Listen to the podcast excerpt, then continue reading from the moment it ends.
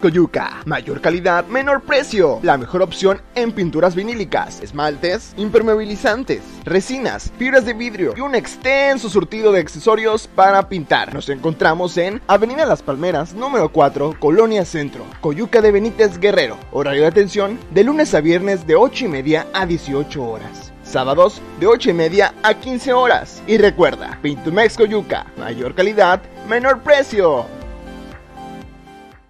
Te saludo en este lunes 8 de agosto. Gracias que nos ven a través de la televisión o a través de las redes sociales. Abrazo fuerte si festejas algo importante en tu vida.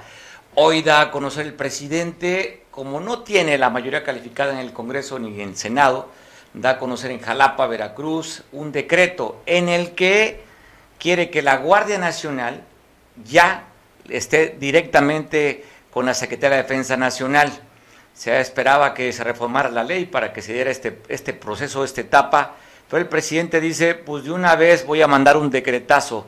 Agradezco mucho al senador Manuel Añor Baños, que ni habíamos tocado ese tema. Manuel, te saludo, ¿cómo estás?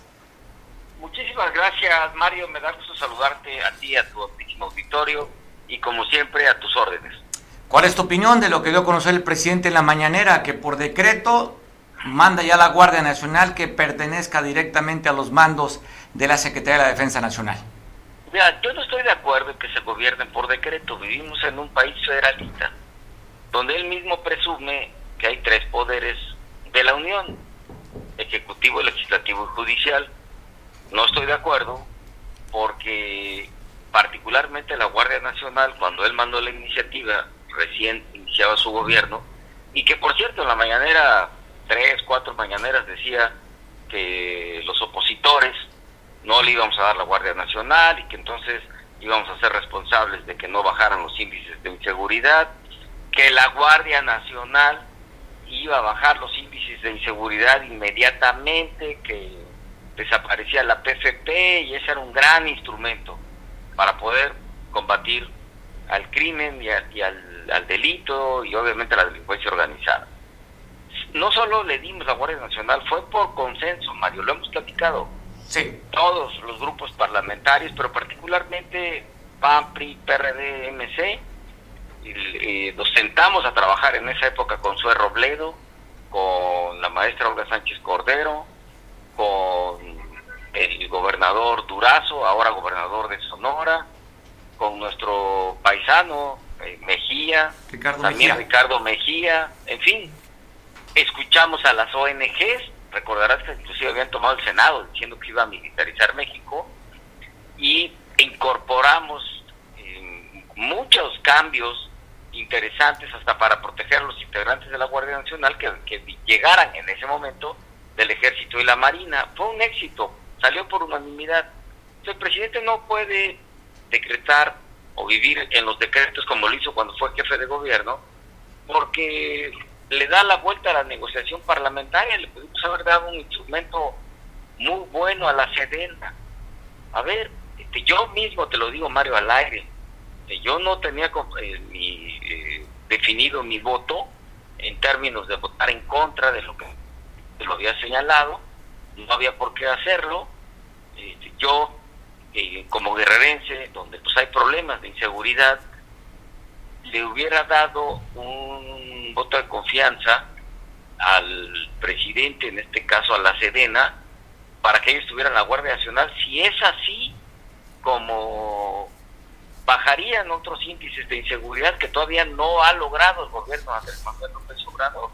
O sea, yo no soy un senador a ultrancia, negativo, de esos que amanecen en no, como unos que conozco, que no necesariamente son senadores y que duermen en no, y siempre es no, este, con todo respeto, yo este, hubiera trabajado perfectamente bien en la Comisión de Defensa Nacional, porque hubiera tenido que llegar, entre otras, y en estudios legislativos que yo presido, con mucha voluntad parlamentaria para darle a la Sedena un gran instrumento. Y, y no solo eso, ahora, ¿cuál? Hay una complicación legal. Así como lo estaba mandando el presidente, eh, pues tiene que cambiarle el nombre de la Guardia Nacional, porque la Guardia Nacional está en la Constitución, Mario. Sí. No, no puede decretar, no puede estar un decreto arriba de la Constitución. O sea, hay un problema jurídico, ¿eh? que nadie se lo ha dicho, o ellos ya lo traen ya lo traen visto. Tiene que desaparecer el nombre de la Guardia Nacional. Guardia Nacional. La Guardia Nacional está en la Constitución y nadie puede estar, ni el presidente, ni los decretos, nadie puede estar por encima de la Constitución. Ese es un problema técnico-jurídico que tienen que resolver, pero pues yo no estoy de acuerdo con, los decretos, brinca a, la Constitución y, no es no es correcto pues, porque le hemos dado un andamiaje muy importante a la Guardia Nacional, tal cual él nos los pidió. ¿eh? Sí, recuerdo, recuerdo los temas, Manuel, que estaban pendientes en la agenda para las reformas de ley. Uno de ellos era la Guardia Nacional, otro de ellos era eh, el tema de reforma, la reforma electoral, en la que ustedes después, como bloque de contención, le dijeron no a la reforma eléctrica y quedaría pendiente después de que los acusaron a ustedes de traidores a la patria, pues quedaron pendientes las otras dos reformas que inclusive en aquel momento que estaba muy caliente, yo veía este bloque de contención simplemente diciendo las dos tampoco van a pasar. Pero después que he platicado contigo algunas entrevistas, dejabas, entrever que tu voto todavía no estaba definido, como lo estás diciendo. Es más, te lo voy a decir, mi voto prácticamente estaba definido para que la Guardia Nacional pasara a la Defensa Nacional. Yo le tengo mucho respeto, cariño, afecto a la Sedena. Es un gran ejército, es el ejército formado por mexicanos y mexicanas de, todas las clases sociales, pero particularmente es una gran oportunidad para que crezcan profesionalmente muchísimos mexicanos y mexicanas. Es más, ¿cómo no le voy a tener respeto si yo fui alcalde y me tocó la reconstrucción de Acapulco después del huracán Paulina y gracias al ejército, pues tuvimos grandes este, logros, ¿no? Y no se diga pues, de manera permanente, si tú que eres de la Costa Grande, yo de la Costa Chica, pues eh, etapa de fenómenos hidrometeorológicos, siempre está el ejército pendiente con el plan de M3, etcétera, ¿no? Oye, pero... Senador, para entender, Manuel, el, el, tema, ¿por qué el interés de que pertenezca directamente a, a, la Sedena y no como está ahorita la Guardia Nacional? ¿De qué manera pueden disminuir los delitos cuando tú lo has dicho y se ha reconocido que ha sido el periodo de mayor número de muertes, rebasando dos veces inclusive a quien señalan con frecuencia que le pegó al avispero, a, a, su este pues a su rival favorito, a su enemigo favorito, a Felipe Calderón, y ya rebasó también los datos de todo el sexenio de Enrique Peña Nieto. ¿Qué cambiaría el hecho que esté directamente a la defensa nacional, senador? Para, para mí es aventarle una, una papa caliente a la Secretaría, porque ahora pues ya tiene que, que atender el tema de los puertos, aeropuertos, aduana, en fin, eh, le han dado muchas atribuciones que no son exclusivamente del ejército. Y yo lo que creo, y ojalá esté equivocado, que lo está mandando a la Defensa Nacional, pues porque ya esa es una papa caliente. ¿eh? Y, creo que ahora la papa caliente para el Ejecutivo la quita, se la manda a la Secretaría de la Defensa Nacional, porque pues ahora ¿a quién le vas a pedir que baje los índices de inseguridad? A la Secretaría pues ahora ya, o sea, él, él mismo decía que no debía militarizarse el país, o sea, va a meter en una discusión a la Secretaría que no lo merece, así te lo digo, ¿eh?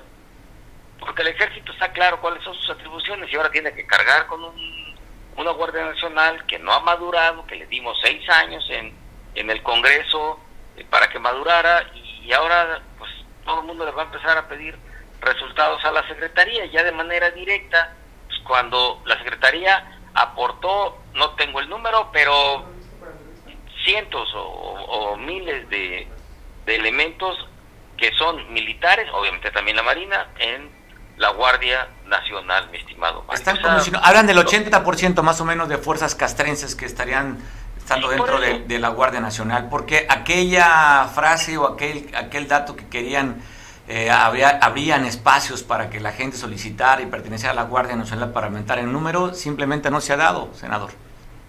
No se ha dado y los resultados pues están muy relativos, ¿no? En algunos rubros no se ha dado ningún resultado, tú ya dices uno, este, en otros más o menos, pero no ha acabado de mejorar la Guardia Nacional. Yo, en lo personal, sí, por eso estaba yo eh, reflexionando mi voto, llegaba a la defensa nacional, pues era obviamente para darle mayor movilidad y que bajaran los índices de inseguridad. Yo le iba a dar un voto de confianza. Pero, pero oye, Manuel, ¿en qué cambiaría? O sea, ¿cuál sería si los mandos de la Guardia Nacional son mandos militares, los mandos altos, los, medios, los mandos medios de la Guardia Nacional, en este momento son, están militarizada? ¿Qué cambiarían? ¿Qué forma en la estructura, el tema de recursos, en fin? Ya la parte orgánica, el que el presidente diga, por decreto, pertenece a la, a la Defensa Nacional. ¿Cuál es el cambio esencial? A ver, yo en lo personal, te lo vuelvo a repetir, no veo un cambio sustancial, solo la responsabilidad directa de la Secretaría. ¿Y, ¿Y, por qué te digo que yo estaba reflexionando mi voto? Para dárselos, o sea, de manera muy positiva. Porque quiero pensar que tienen algún plan de seguridad que no han dado a conocer y que van a bajar los índices de inseguridad. Porque sin enfrascarme en la parte legal, jurídica, en los supuestos, yo sé que es un reclamo para Guerrero por parte de los guerrerenses que bajen los índices de inseguridad. Mi estado es un estado con problemas de seguridad. Eh, varios municipios del estado, igual sin importar sus orígenes partidistas, y yo le hubiera dado un voto de confianza a la Secretaría de la Defensa Nacional, pero por decreto creo que solamente le están aventando una papa caliente y, y bueno, hubiera sido corresponsable el Congreso con un buen trabajo parlamentario de lo que le daríamos a la Secretaría de la Defensa Nacional, estimado Mario. ¿Qué han dicho ustedes como opositores a este gobierno, de este decretazo? ¿Hay alguna estrategia, un buen plan o simplemente lo van a dejar como el presidente ha hecho el decreto?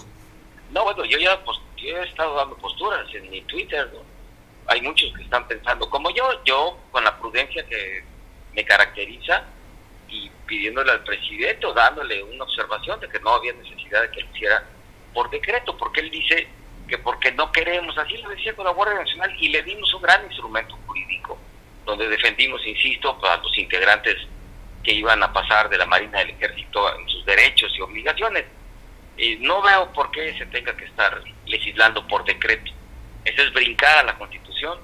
Insisto en algo tan delicado que si nos hubiera hecho corresponsables el presidente, nos hubiéramos sido corresponsables en, producto legislativo que le íbamos a entregar. A mí no me salgan, oye, a mí no me salgan con que la ley es la ley. No, no, no, no, no. Ese es un, ese es un recoveco del, del presidente y que pues no lo comparto con todo respeto, porque mi voto de veras prácticamente iba a ser a favor de que la Guardia Nacional, pero con pues, cambiándole algunos matices, nada de que no se le puede cambiar ni punto y coma, ¿no? Cuando el presidente dijo se le puede cambiar punto y coma con la Guardia Nacional hace tres años, le dimos un gran instrumento jurídico. Es la tercera vez que lo digo al aire contigo, en este momento, de esta entrevista. Pues yo hubiera esperado que mandara una iniciativa, trabajarla con responsabilidad, pues mi voto y seguramente de otros votos de la oposición hubiera sido de darle la confianza a la Serena para manejar la Guardia Nacional. Hoy pues lo único que, le está mandando es una responsabilidad y no una corresponsabilidad, mi estimado Marco. ¿Te manda algún mensaje con la otra que también están ahí esperando la votación para la reforma electoral? ¿Crees que el presidente vaya a dar algún albazo después de lo que hizo con este decretazo? No hay manera. Ahí sí no hay manera. Porque el INE pues está en la Constitución. No hay manera. Los tribunales electorales están en la Constitución. No hay manera no hay manera, o sea, no, él, él sabe que no puede hacer ningún cambio vía decretazo, ¿no? Acá le dieron la vuelta, pero ¿cómo vas a desaparecer el INE? ¿Cómo vas a aparecer los consejeros? ¿Cómo vas a, desaparecer eh, todo el andamiaje electoral de este país, tribunales locales, regionales, eh, obviamente el Tribunal Federal Electoral? No, no hay manera. Ahí sí no hay manera. Acá le buscaron el recoveco, yo ya tengo información, te lo, te lo digo también, en Radio Pasillo en el Senado, que así lo iban a hacer, pues, eh, y bueno, lo hicieron. Porque había una corriente interesante en el gobierno que decía que se mandara la iniciativa a la Cámara de Senadores como Cámara de Origen, por la experiencia de la, de la Guardia Nacional de hace más de tres años y medio, y que iban a mandar un decretazo. Bueno, finalmente mandaron el decretazo y no le veo yo ningún sentido cuando pudimos haber trabajado como grupo o bloque opositor con mucha responsabilidad para analizar estos temas, estos y otros temas, Mario. Me parece interesante, sobre todo cuando una entrevista ya había ganado la, presidencia, dijo, si mal no recuerdo, tal vez me equivoque en palabras, el propio presidente, que él quisiera desaparecer el ejército. Dice, una cosa es lo que quiero, otra cosa es lo que puedo. Y cuando cada vez se le da más responsabilidad al ejército, pues lo que dijo en esa entrevista, pues no coincide con lo que está haciendo. Ya tú decías, están en aduanas, están en muchas actividades que simplemente no pertenecen a como un trabajo del ejército y construyendo y todo lo que ya sabemos bueno, Tren Maya, ¿no? Aeropuertos, están en, también en, en dos bocas de aduanas, ya te había yo comentado aduanas, dos bocas, y, y recuerda que el presidente siendo candidato siempre lo dijo, que cuando él fuera presidente iba a regresar a los militares a sus cuarteles. Y ahora no, no solo no los regresó, lo sacó y les dio más atribuciones y más facultades y más chamba, ¿no? Cuando el ejército pues tienen un objetivo que es salvaguardar la nación y, todo lo que hemos venido comentando. Hoy está en las calles y cada día está más en las calles. Punto, mi querido Mario. Pues bueno, aquí lo vemos, hoy, aquí lo vemos en la costera. Yo creo que debería ser la, avenida más custodiada por elementos del, del ejército, de la Guardia Nacional y la Marina. Y el resultado, Acapulco del 8 bajamos al sexto lugar en índice de muertes violentas. Complejo, por eso te decía yo que mi voto, yo lo había reflexionado darle un voto de confianza a la Sedena, y pues obviamente después de un trabajo parlamentario, para que llegara con corresponsabilidad del Congreso hacia la Sedena, la Guardia Nacional hasta con el nombre, porque hoy de veras técnica y legalmente está en la Constitución y debe desaparecer el nombre de la Guardia Nacional. No sé qué nombre le vayan a poner mañana, pero por lo pronto ese es un, un tema eh, técnico jurídico que lo tienen que corregir. Ahí están eh, ya eh, lo que hizo el presidente. Ahora, ¿qué queremos? Pues que sigan bajando, que bajen los índices de inseguridad. Creo que lamentaron una papa caliente en la Serena que merece mi respeto, mi aprecio y mi cariño. A sus integraciones y al general secretario. Me quedo con dos, dos comentarios tuyos. Uno, la papa caliente que se la avientan al ejército y la otra, que había de cambiarle el nombre a la Guardia Nacional. Manuel, gracias por la oportunidad. Sabemos que vas en carretera, que tuviste que tenerte para poder conversar con los que nos ven a través de la televisión y redes sociales de Veo, lo cual te agradezco y te mando un abrazo, Manuel. Gracias, buenas tardes, con mucho cariño y mucho aprecio. Hasta luego. Hasta luego, buenas tardes. Pues bueno, escuchaste parte de lo que nos dijo el senador Enrique Castillo, tu especialista en, en temas de seguridad. ¿Qué opinas respecto a este decretazo de Andrés Manuel López Obrador? No, claro, escuché con mucho respeto y afecto al señor Manuel, doctor Manuel Añorbe, mi jefe en dos ocasiones, un tipazo, un excelente político eh, y acompañante de la Mesa Blanca, por cierto, en alguna ocasión. Sí, lo, lo escuché con, mucho, con mucha atención, es un político pragmático, es un político que ha tomado de lo mejor de quien, con quien ha trabajado, con, gente que con la que él ha estado, eh, el Ruiz Macié, etcétera, ¿no? O sea, no quiero dar más nombres porque no, no, no me quedaría corto, pero qué, qué, qué buena entrevista, qué bien lo que dice, muy interesante. Eh, eh, y, ahora sí que también yo tengo otros datos, si me permitiera. Con todo gusto. El día de hoy, el día de hoy, 8 de agosto, es histórico para las Fuerzas Armadas mexicanas. Y no hablo en el sentido netamente eh, castrense militar. Hablo del nacimiento de la Cuarta Fuerza Armada, esta Fuerza Armada, llamada hasta hoy Guardia Nacional, pero como bien dice el doctor Manuel Añorbe, podría cambiar, podría cambiar el, el, sustantivo, cosa que sería importante analizar, pero esta Fuerza Armada no tiene como misión la destrucción del enemigo, tiene como misión, como otras Fuerzas Armadas en otros países, Colombia, España, eh, eh, Italia, eh, en donde las Fuerzas Armadas policiales se dedican a la prevención, y a la reacción a temas de, de, delitos, delitos y crímenes. Entonces, en este caso, la formación de sus cuadros debe ser con un sentido policial, de seguridad pública, etcétera, no de destrucción del enemigo. Ahí sería el quid. Por otro lado, recordemos que del ejército mexicano, desde su fundación hace cerca de 150 años, se han desprendido otras fuerzas. ¿Cuáles? la Fuerza Naval. Del ejército se desprende la Marina. Recordaremos que un tiempo antes de la primera de la Segunda Guerra Mundial era Marina. Bueno, al terminar la Segunda Guerra Mundial se genera la Secretaría de Marina y la Secretaría de Guerra cambia de nombre a Secretaría de la Defensa. Ahí se genera el primer desprendimiento. El segundo desprendimiento, según entiendo yo, es la Fuerza Aérea. También sale de las fuerzas del ejército. Y ahí elementos de caballería, en gran parte, generan la Fuerza Aérea. Por eso es el tema de escuadrones y, las formaciones y el tipo de ataque, el tipo de carga aérea. Y, después se generan, eh, eh, eh, la siguiente fuerza que se está generando ahora es la Fuerza de Seguridad Pública. O sea, el ejército ha sido el, el tronco de donde se han desprendido diferentes fuerzas eh, armadas, fuerzas armadas como organismos y como instituciones. Todo lo manejan ellos por fases, por fases. O sea, no pueden dar un avance si la fase anterior no se cumplió. Aquí tendría que ser muy cuidadoso el gobierno de la República para no precipitar a esta fuerza y, y la siga exponiendo, porque ha habido muchos hierros por parte de su administración Recordemos aquellos cuadros en donde elementos de la Guardia Nacional vía redes sociales exponen los problemas en su logística.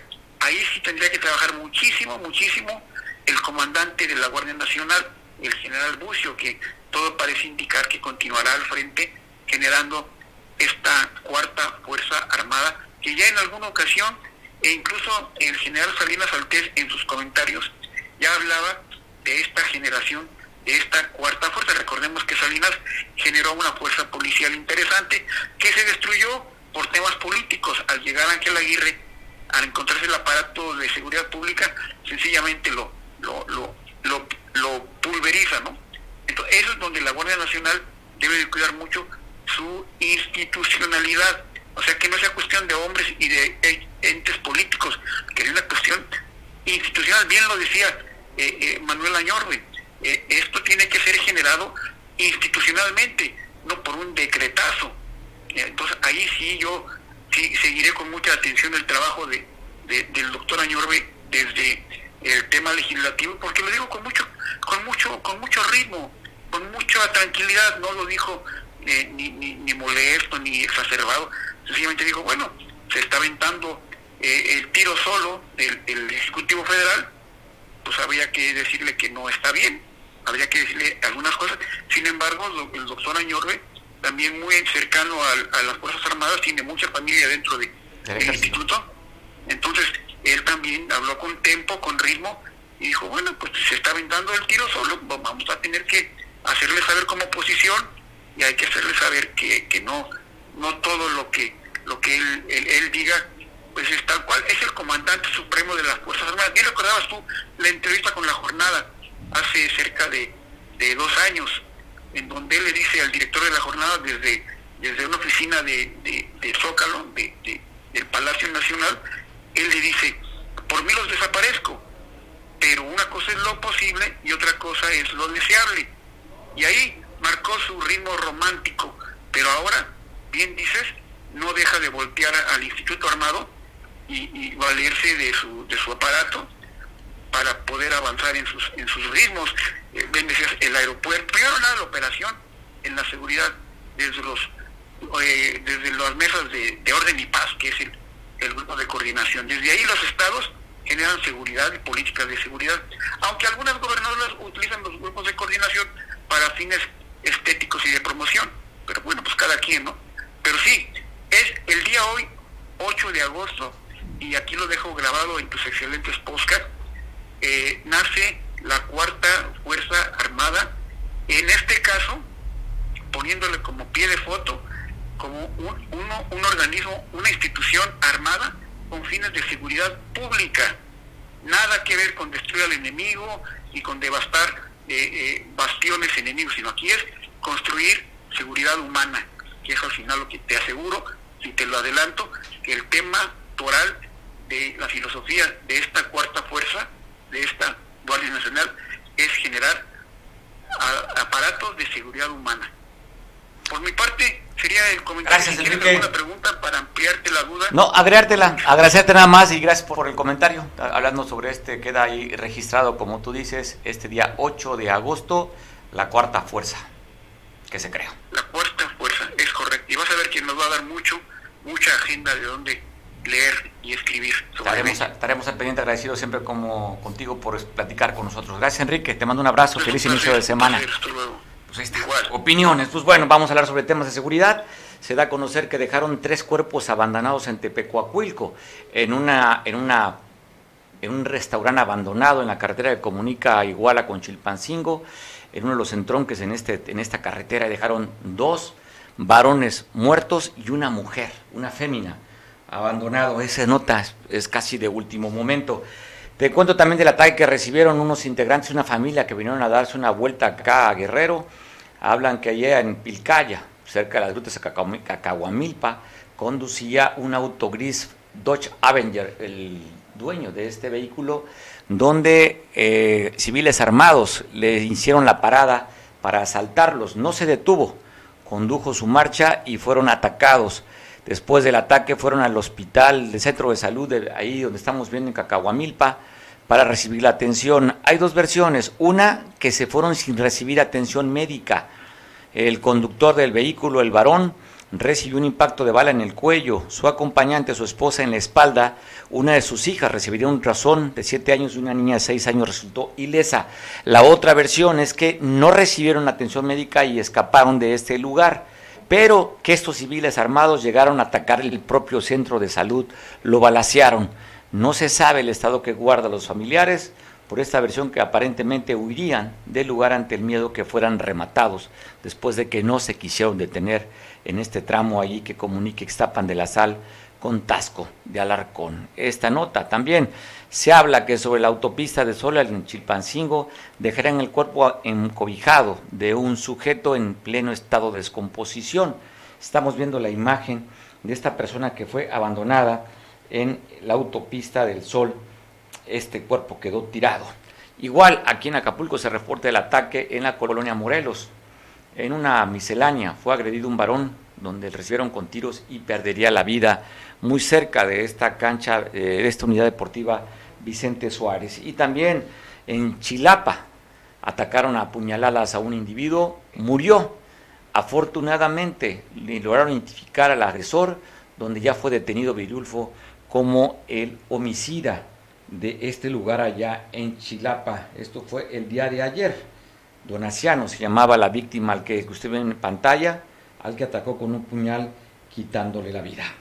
Y en San Luis tenía dos días desaparecido este trabajador del transporte público y fue encontrado lamentablemente muerto. Te paso la imagen de cómo encontraron a esta persona, este trabajador del volante donde fue abandonado después de que dos días reclamaron los familiares de este señor la desaparición. 48 horas desaparecido y lamentable lo encontraron en estas condiciones que usted va a ver la imagen de una persona más asesinada en el estado. La imagen es esta de esta persona que se encontró, le decía, habían reportado dos días allí en San Luis Acatlán que no encontraron el cuerpo del familiar. Tristemente, tristemente lo encontraron muerto arriba de su unidad, de su vehículo. ¿Tenemos la imagen? Sí, pero dice, pero que me con calmita. Sí, pero con calma. Preguntarte, productor, ¿cómo te fue el fin de semana? Dado el resultado, creo que te la pasaste en otros menesteres, ¿verdad? Que no fue dedicarte a, a descansar. Seguro y sí. Seguro que hiciste otras cosas. Pero si no te cuento también esto que pasó en Chilpancingo. Reportan el asesinato de un repartidor de pollos. Conducía una Nissan color roja en el lateral del Boulevard Vicente Guerrero. Nada más te pongo en contexto, el Boulevard Vicente Guerrero es el nombre que lleva la autopista del Sol en la capital del estado. Cuando atraviesa la ciudad, cambia nombre, se llama Boulevard Vicente Guerrero. Pues bueno, en el lateral conducía este repartidor de pollos, esta Nissan roja muy cerca de la central camionera. Ahí fue agredido y atacado, donde perdió la vida esta persona. Están las imágenes también. Y hablando de Chilpancingo, un jovencito el sábado por la noche conducía su motocicleta itálica, según los reportes que conducía exceso de velocidad. Perdió el control, derrapó la, su unidad motriz y se fue a impactar abajo de una camioneta que estaba estacionada. Perdió la vida este chavito. Qué lástima, José Alberto, de tan solo 15 años de edad también, sobre el bulevar Vicente Guerrero el sábado por la nochecita, tarde, noche, cerca de las 7 de la noche, según reportan el saldo de este, esta muerte de este joven que conducía esta, esta motocicleta itálica. Y hablando también de accidentes mortales en un municipio de Eduardo Neri, una persona de 19 años de edad que iba de copiloto en una camioneta, una Nissan Estaquitas, que el conductor perdió el control de la unidad, se fue a impactar al muro de contención y ahí perderá la vida este joven de 19 años de edad. Cuatro los que iban arriba de esta camioneta también saldrían con lesiones, tras, fueron trasladados a los hospitales cerca de ahí de Eduardo Neri. Esto fue por la tarde en la comunidad del Platanales Altura, en la carretera libre que comunica Chilpancingo con Iguala. Allí fue, pues tristemente, muerto este joven de tan solo 19 años de edad. Y en Chilpancingo, afortunadamente, solamente fueron daños materiales esta pipa de gas que se fue en reversa, se fue a impactar a un poste de la Comisión Federal de Electricidad. Lo que sí son daños materiales y durante horas que no tuvieron luz en la colonia Alianza Popular después de este accidente de esta pipa repartidora de gas en la capital del estado. También ahí, en la capital del estado, un suru. Sufrieron un accidente también. Tengo la imagen para ti que nos manda nuestro compañero Pablo Maldonado de Chilpancingo de este accidente de la pipa y también de este suru. Mire cómo quedó. Sobre el Boulevard Vicente Guerrero perdió el control el suru y se fue a estrellar ahí en un árbol. Esto fue hoy, Estamos viendo la imagen que nos manda nuestro compañero Pablo desde la capital del estado. Así quedó este sur. Estamos viendo la imagen contra un árbol. Se estrelló. Pues bueno, llegaron elementos de protección civil, elementos de la Fiscalía del Estado a hacer el reporte, igual la Guardia Nacional, pues para ver qué fue lo que sucedió, sobre todo que se encontraran en los, los tripulantes y los acompañantes de este auto que se encontraran en buena salud. Sigue dando que hablar la Villa de las Niñas. Aquí está en la calle Michoacán, en la Colonia Progreso. Se volvieron a escapar dos niñas. Afortunadamente ya recuperaron las niñas, pero ya van varias en dos meses. Dicen el procurador o trabajador del DIF, que no se politice, que los medios de comunicación hagamos escarnio de esta nota. Pues es de risa. Ya van cinco niñas que se escapan en dos meses. O sea, tienen vigilancia, tienen cámaras de seguridad y se siguen escapando. Habría que ver el por qué no quieren estar en estas villas. O sea, este gobierno municipal, pues da mucho que hablar, pero aparte no quieren que se les diga nada. O sea, malos administradores y muy sensible, con la piel muy sensible el gobierno municipal que encabeza Abelina López. Pues gracias, agradezco mucho Julio Zenón, director, conductor, productor, comandante en jefe de Transfondo Informativo. Julio, ¿cómo estás? Saludo en este lunes. Hola, ¿qué tal? Me da mucho gusto saludarte, Mario, Radilla y a todo tu auditorio de Veo Noticias. Estoy a tus órdenes. Julio, pues para platicar contigo, aparte de saludarte, me pareció interesante lo que publicaste el fin de semana y lo que pones ahí una columna bastante interesante sobre esta posición que está jugando el vicefiscal Ramón, Ramón Celaya, eh, o López Celaya, ¿verdad? Gamboa, Celaya Gamboa. Celaya Gamboa, vicefiscal, en el que prácticamente pareciera que él está solito, ¿no? Es vocero, es conductor de un programa de radio y pues bueno, lleva operativos y simplemente desaparecida la fiscal, Julio. Sí, fíjate que sí, efectivamente, a mí me llamó la atención este que llegara a Guerrero, porque no es de Guerrero, una persona que es un civil que se pudiera poner por encima de eh, la milicia, por encima de las corporaciones militares y de la marina, siendo que la tendencia del gobierno federal es lo contrario precisamente eh, o sea, le están les entregan las aduanas, les entregan la construcción de bancos, les entregan la construcción del tren Maya, les entregan, bueno, le están, le están dando todo prácticamente al ejército y mandan a una fiscal militar porque tampoco la nombraron de aquí, esa es la realidad, bueno, la nombró el Congreso, pero solo formalmente, porque aquí no metieron mano, la imponen desde el centro, traen vicefiscales militares, traen este, hasta el vocero era un militar, y de repente llega un civil y dices, bueno, a ver, a ver, o sea, te, te, brinca, pues, o sea, los que estamos atentos a la observación de los fenómenos políticos nos brinca. ¿Por qué un civil puede tener tanto poder y además viene a confrontarse? Es decir, viene a confrontarse no solamente con una organización, digamos, social, que ellos mismos han admitido que están infiltrados por, por grupos delincuenciales, ¿no? Pero una organización social que tiene base social, que tiene unos 5 o 10 mil personas armadas en el Estado, este, y no solo con eso, ¿no? O sea, empiezas a ver eh, en Guerrero enfrentamientos o confrontaciones con los grupos de los ardillos en Cachultenango. No se diga, Cachultenango era un lugar que sabíamos que era un asiento de una organización criminal, pero relativamente era pacífica y de repente aparecen seis muertos, una camioneta quemada y dos decapitados ahí. Entonces dices, a ver, ¿de qué se trata, no? Investigando, Mario, me encuentro que el fiscal es un civil, no es un, civil cualquiera, es un civil que, ha dado clases inclusive de economía en la UNAM, tiene maestría en diferentes cuestiones de la seguridad, pero además se ha movido en el círculo muy cercano a Genaro García Luna, que está enjuiciado precisamente por su eh, por sus supuestos vínculos con grupos delincuenciales. Y ahí te va además el dato. El dato más pesado es que el que le abre las puertas a este vicefiscal, Ramón Zelaya, es su esposa. Su esposa que se encuentra actualmente amparada porque tiene una orden de presentación por vínculos con Genaro García Luna, que ella estuvo en el CISEN, estuvo, o sea, este, en, en la CEIDO, es decir, ella tiene mucho, mucho juego en los círculos de Felipe Calderón y entonces llama la atención cómo es que si el presidente de la República tiene como enemigo favorito en el terreno de la, de la seguridad acá Felipe Calderón, está en contra de la guerra que declaró Calderón y eh, plantea abrazos, no balazos, y cómo es que permite entonces que opere en Guerrero un tipo de este eh, perfil, ¿no? O sea, llama la atención, dice, oye, le va a causar problemas políticos a la gobernadora de entrada, ¿eh? Porque, pues, con la situación que se, se va a desbordar.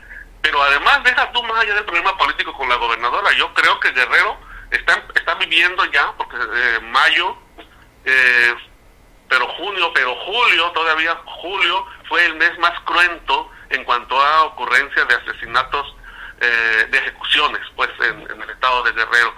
Se, se disparó julio. ¿Y qué va a pasar en agosto si este señor sigue operando con ese poder que tiene? ¿Quién lo mandó? Y, y, y, fíjate que habla con una soltura que tú dices, yo estuve en una conferencia con él la semana pasada y él habla así como que, como si tuviera mucho, mucho, digamos yo, diga, digámoslo así, demasiado respaldo. ¿no? ¿Cómo, ¿Cómo, lo percibiste a lo cortito, Julio, cuando platicaste en la conferencia con él? ¿Cómo lo sentiste? No, pues un tipo muy sobrado, o sea, muy sobrado quiere decir que tiene un gran respaldo de alguien. Él cuando un, un fiscal o un procurador o un, menos un vicefiscal hablaba, dice, no, pues son los rusos, sin duda, un grupo criminal que ahora sabemos es, es este es filial del cártel de Sinaloa, es el que tiene el control en la Costa Chica, eh, o sea, cuando lo denuncia quiere decir que lo está enfrentando, que quiere decir que lo está enfrentando, es decir, que que lo está poniendo al descubierto de la opinión pública para que la opinión pública diga, pues sí, vámonos contra ellos, ¿no? Y los rusos aliados de la UPOEC, entonces te da la impresión de que es con todo, pero es una política distinta, porque el cártel de Sinaloa, tú te acordarás que también allá en Sinaloa lo, tiene muy buena relación, digo que ha ido por allá el presidente de la República, ahí a Badiraguato, que es, que es donde tiene su, su sede, digamos, los familiares que crearon ese cártel, ¿no? Entonces, ¿qué, ¿qué, está pasando? ¿Guerrero está confrontándose con el gobierno federal? ¿O, ¿O, de qué se trata? ¿O no sabían los antecedentes de quienes trajeron a ese hombre a Guerrero? Este, está... Yo nada más cuestiono, ¿eh? Yo, claro, digamos, tú cuestionas, a ver, cuestionas, pero es que llama poderosamente la atención, Julio, y, y creo que tú lo pusiste pues en perspectiva, ¿no? A ver, vemos eh, este operativos como el que pasó con Lopoec, el famoso enfrentamiento donde murió un elemento de la policía o de la policía comunitaria de Lopuec. Escuchamos la narrativa que dio en el momento el vicefiscal. Normalmente ese tipo de... No se dan entrevistas banqueteras, no sacan un boletín, o sea, una conferencia de prensa, pero ahí da el nombre, ¿no?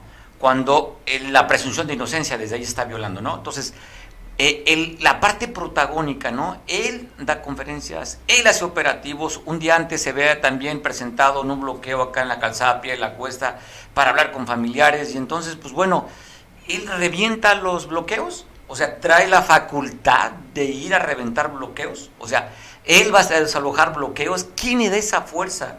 ¿Dónde está matizando la propia fiscal? No existe la fiscal. Sabemos a una persona que es, oye, es conductor de un programa quitando, desapareciendo la área de comunicación social. Él da las conferencias de prensa, pero no está la fiscal. O sea, en un evento tan interesante como este enfrentamiento que él dice que se dio con civiles armados que mató, mataron o repelieron la agresión de Lopoec, ni la, la fiscal está ahí a un lado de él. O sea, no sé, a mí me llama porosamente la atención, tendría que darlo comunicación social, de comunicación y la fiscal, pero no el vicefiscal con este protagonismo que tiene, Julio. No, no, no el vicefiscal, es el verdadero fiscal. no sé si ya relevaron o la van a relevar pronto a esta a la teniente coronel Sandra Luz Valdovinos, este que cierto, ya había cambiado su perspectiva de cuando llegó muy enérgica y de mucha confrontación y de repente empezó, ahora trae un, de repente eh, con reuniones con grupos sociales, de, acercamiento, de, con los grupos de empresarios, con los rotarios, con los grupos de transportistas. O sea, que la verdad, déjame decirte, o sea, el fenómeno de la violencia en Guerrero no puede enfrentarse solamente con balazos ni solamente con abrazos tienes que combinar, ¿no? En mi opinión. Claro, ¿no? Y está bien sociabilizar. Oye, pero Julio, cuando dice el propio vicefiscal, vamos a levantar este, carpetas de investigación para los transportistas que bloqueen la carretera. A ver, no le corresponde a la fiscalía, es un tema, es un tema si es de la, es federal, tendría que ser la Secretaría de Comunicaciones y Transportes, no el vicefiscal levantar por bloqueos, o sea, pues bueno, lo que pasó, por ejemplo, ahora con este, la semana pasada en la carretera Acapulco-Pinotepa Nacional, esa carretera es federal. Entonces él fue a disuadir un bloqueo que no obviamente no le correspondía porque es de zona federal. y Pero, pero ahí, mm, digo, yo digo que se lo inventó o se lo inventaron, que lo habían que él iba pasando con su convoy de 40 vehículos y que lo atacaron a él. Después, inclusive los medios nacionales manejaron eso, ¿eh? Este atacan al vicefiscal. la caravana del vicefiscal. Aunque cuando cuando le preguntaron un reportero le preguntó directamente oiga los medios están manejando que lo atacaron a usted es cierto yo lo vi vacilante lo vi vacilante y dijo digamos que a lo corto que no que a él no lo habían atacado. Pero ya esa versión o sea si él está manejando la comunicación pues y esa versión ya había trascendido a nivel nacional de que lo habían atacado a él yo creo que eso fue más bien el pretexto para él poder intervenir en un, en un bloqueo que tenía que haber sido el gobierno federal el que lo, lo disolviera y no y no él, o sea, ¿de dónde sale tanto poder a él? ¿Quién lo manda? ¿A quién, a qué interés responde? Pero tú tocas un tema que parece interesante seguir la hebra, ¿no? Hablas de su esposa, que estaba muy cercana a Genaro García Luna, y tú dices que hay una orden de presentación para la esposa. Hay una orden de presentación, por ahí está en, la, en los medios nacionales, me parece que el Universal lo publicó, este, la semana pasada eh, y bueno, este, sí, efectivamente, y, la, presentación tiene que ver con el proceso a Genaro García Luna. Entonces, ¿de qué estamos haciendo? Yo creo pues que no pudiera tener ese poder si no tuviera el respaldo del gobierno federal o de alguien muy fuerte de fuera de Guerrero, de, la, quizás del gobierno federal. Entonces, a lo mejor estamos enfrentando un doble discurso. Sí, abrazos, no balazos pero yo, eso lo digo yo en mi discurso, en mi púlpito mañanero, pero en la práctica les mando al chacal, ¿no? al tipo más duro, para que los ponga parejos. Eh, yo, insisto, nomás analizo, yo no digo que esté bien que Calderón haya declarado la guerra o no, que haya bien o mal, o que esté bien eh, abrazos no balazos. Yo opinaría si me preguntaran que debe de combinarse, ¿no? Es decir, combatir las causas, pero también pues hacer fuerte la presencia del Estado cuando necesario. Oye, pero ¿tú ves alguna intención en ir específicamente sobre alguna agrupación y no con todas, con esta actitud del vicefiscal? Pues puede, digo, te levanta mucho sospecha, ¿no? O sea, te, levanta mucho sospecha. Uno, pues, lo POEC, ¿no? O sea, lo, contra lo POEC y no contra la crack. Es decir, entenderse con una sola organización comunitarios. Este, ya eh, disolver una, que además hay que recordar que Bruno Plácido hace rato acabo de platicar con él por WhatsApp, quedamos de vernos mañana. Este, eh, él está muy enfermo, él está muy enfermo, tiene que acudir a sus terapias de diálisis, o sea, tiene, entonces ya se mueve poco y a lo mejor aprovechando su enfermedad. Y además, además yo recuerdo que en la conferencia este yo, no voy a dialogar con Bruno, nosotros no vamos a dialogar con gente que está en la ilegalidad, él está en, en la ilegalidad. Entonces a lo mejor no lo han metido a la cárcel porque está enfermo, no lo sé, pero se percibe pues que van contra la OPOEC y que van a permitir en el contexto de la revisión estatal en el Congreso de la ley 701 que tiene que ver con la seguridad de los usos y costumbres, pues quedarse con una. Pero por otro lado, a ver, a ver, se le están pegando a los rusos del cártel de Sinaloa.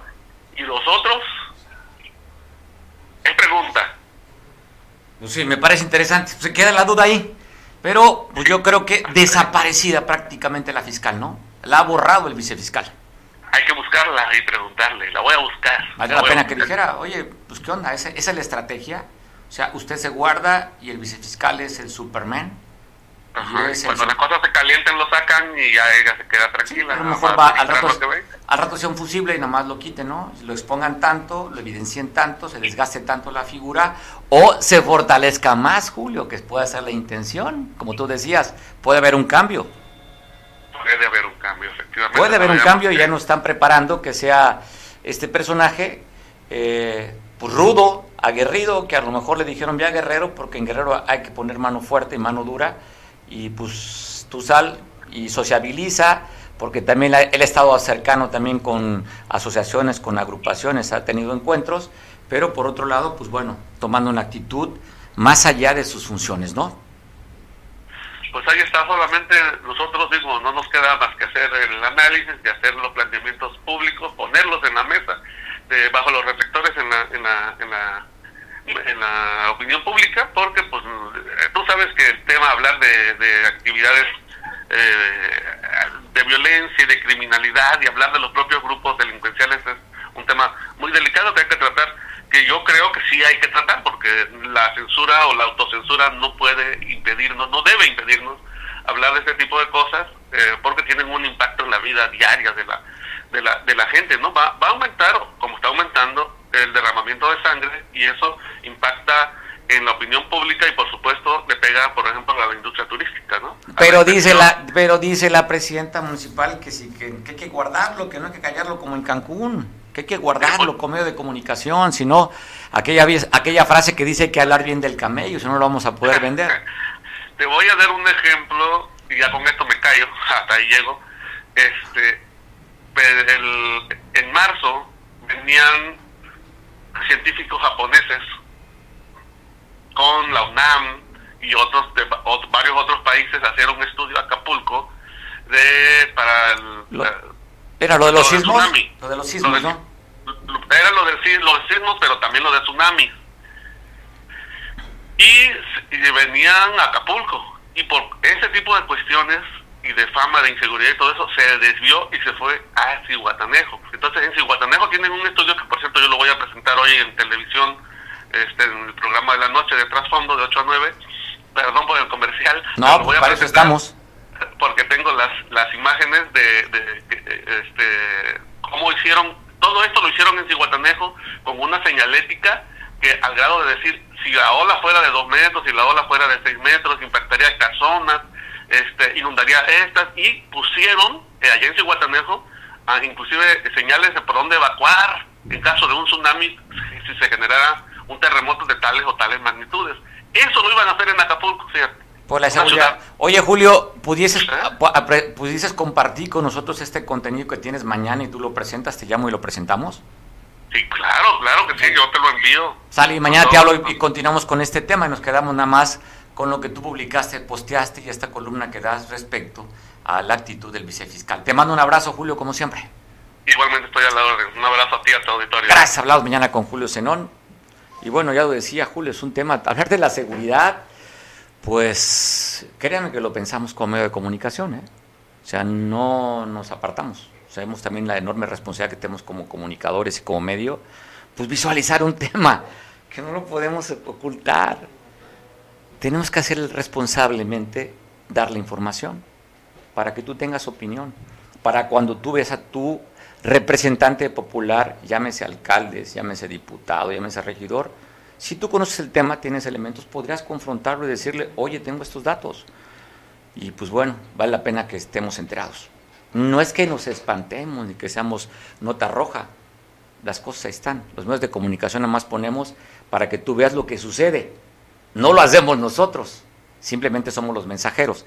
Y normalmente la autoridad, pues a quien quiere callar, es al mensajero y no tratar de evitar lo que pasa.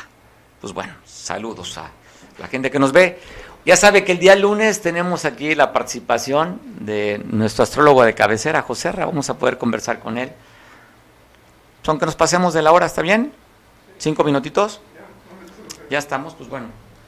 Eh, también tenemos aquí un compromiso, una responsabilidad de la empresa, así es que estaremos, híjole, apurados, correteados con el tiempo. ¿Cómo te fue el fin de semana? ¿Cómo la pasaste? Pues espero que bien. Si la pregunta me la haces a mí, bueno, ¿qué te cuento? Fue fin de semana de karaoke. ¿Tú cantas, productor? Solamente con la ministerial, dice. a base de tehuacanazos, eso ya no existe, ya, ¿no? O sea, ya es práctica del pasado y los derechos humanos no, les permite que te toquen ni con el pétalo de una rosa si es que llegas a ser detenido. Así es que, pues bueno, si cantas, utilizan otro tipo de, de, cosas para que tú puedas cantar, pero si cantas con karaoke, qué rico. Un fin de semana, mezcalito para que pueda abrir la garganta y el karaoke. Así fue mi fin de semana. Muy envidiable, por cierto. ¿eh? la pasé rico el fin de semana. Espero que también tu fin de semana haya sido pues de descanso y de mucha diversión. La vida es para divertirla. Problemas los tenemos todos los días. Todos los días tenemos problemas. Pero, ¿qué actitud vas a tener ante la vida y ante los problemas? Eso depende de ti. No va a cambiar lo demás, ¿eh? En nada. Simplemente va a cambiar en la forma como tú veas las cosas. Y para aquellos que confiamos en un ser superior, tú podrás decir, escucho mucho, ¿eh? Decreto al universo que quiero esto para mi vida o decreto que no llego a mi vida esto, pues tú lo que tú tengas. Quienes creemos en Jesucristo decimos, pues Jesucristo, gracias por lo que nos das y por el fin de semana que fue. Que se repitan muchos de esos. Te saludo, José Ra, ¿cómo están? ¿Qué dicen los astros en este lunes? Hola Mario, ¿cómo estás? Pues yo estoy totalmente de acuerdo contigo porque pues la actitud cuenta mucho. Eh, dicen que es una tercera parte de nuestra suerte la actitud. Sí, así de ese tamaño está. En ese tamaño está, exactamente. Y bueno, otra tercera parte es los, de alguna forma, los, las energías que mueven la naturaleza. Y bueno, para, para hoy, eh, de los signos de, de, Aries, siguen siendo los afortunados porque el, el, planeta Júpiter está en ese signo. Entonces, eh, por mucho tiempo van a tener las oportunidades a la mano. Después viene el signo Tauro. El signo Tauro hoy y mañana va a estar la luna en el signo de Capricornio, así que van a poder recibir buenos ingresos. Eh, con el signo de, sí, es, Capricornio. con Capricornio, exactamente. Que abran la, cartera para que les caiga mucho dinero. Sí, la luna está en Capricornio, así que a, los signos de, de, tierra, que son Tauro, Virgo y Capricornio, pues hoy y mañana les puede ir muy bien pueden tener más, más ingresos de lo normal y quizás buenas oportunidades para ganar dinero, pero, pero no están en los, en los juegos de azar, sino más que nada está como en el, en el, en el de sembrar y cosechar. Y bueno, para los dignos de Géminis siguen las responsabilidades. Está el planeta Saturno, entonces quizás para los Géminis tienen que enfocarse en un solo proyecto para que les dé resultado.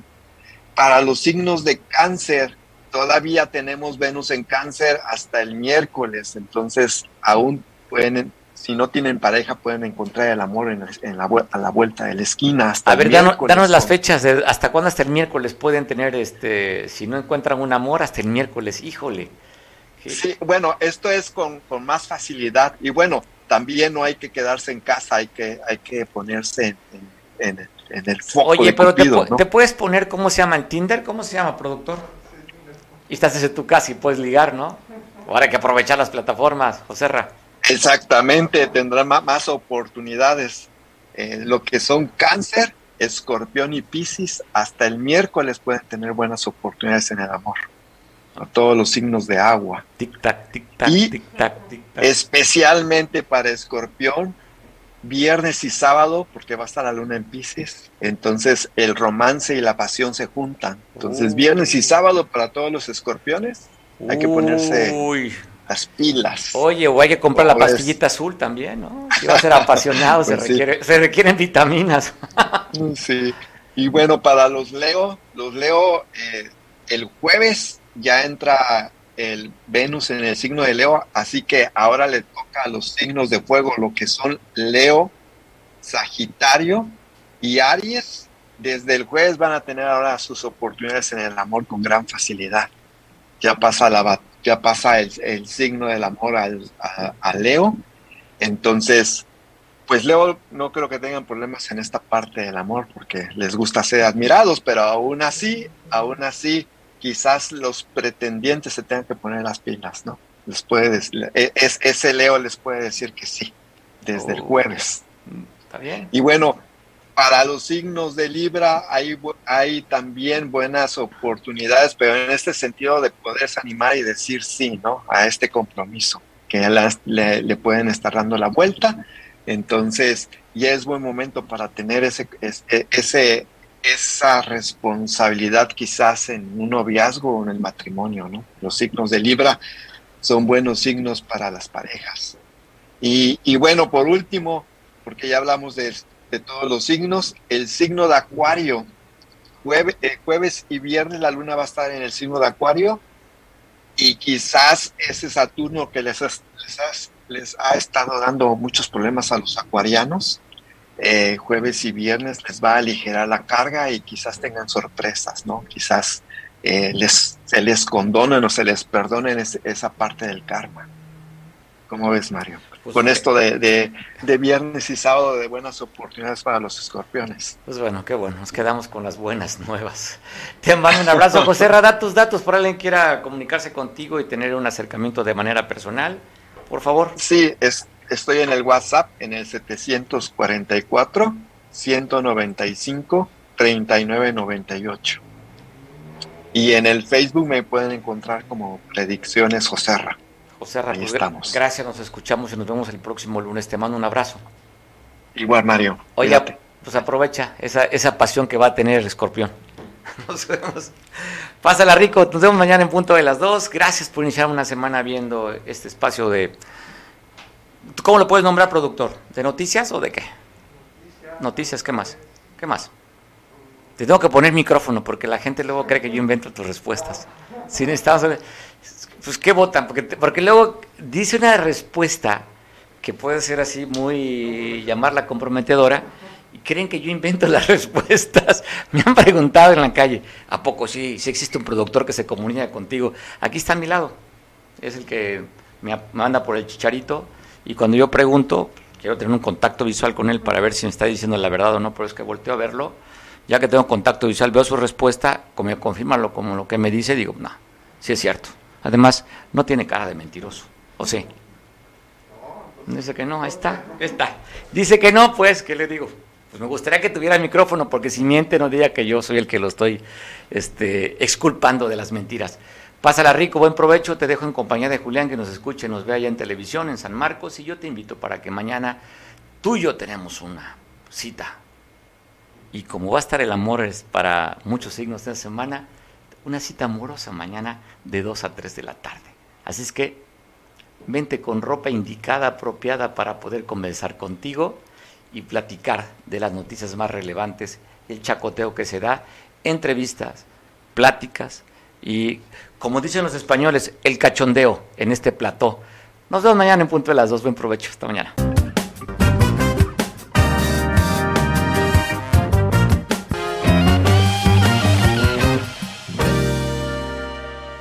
Coyuca. Mayor calidad, menor precio. La mejor opción en pinturas vinílicas, esmaltes, impermeabilizantes, resinas, fibras de vidrio y un extenso surtido de accesorios para pintar. Nos encontramos en Avenida Las Palmeras, número 4, Colonia Centro, Coyuca de Benítez Guerrero. Horario de atención de lunes a viernes de 8 y media a 18 horas. Sábados de 8 y media a 15 horas. Y recuerda, Pintumex Coyuca, mayor calidad, menor precio.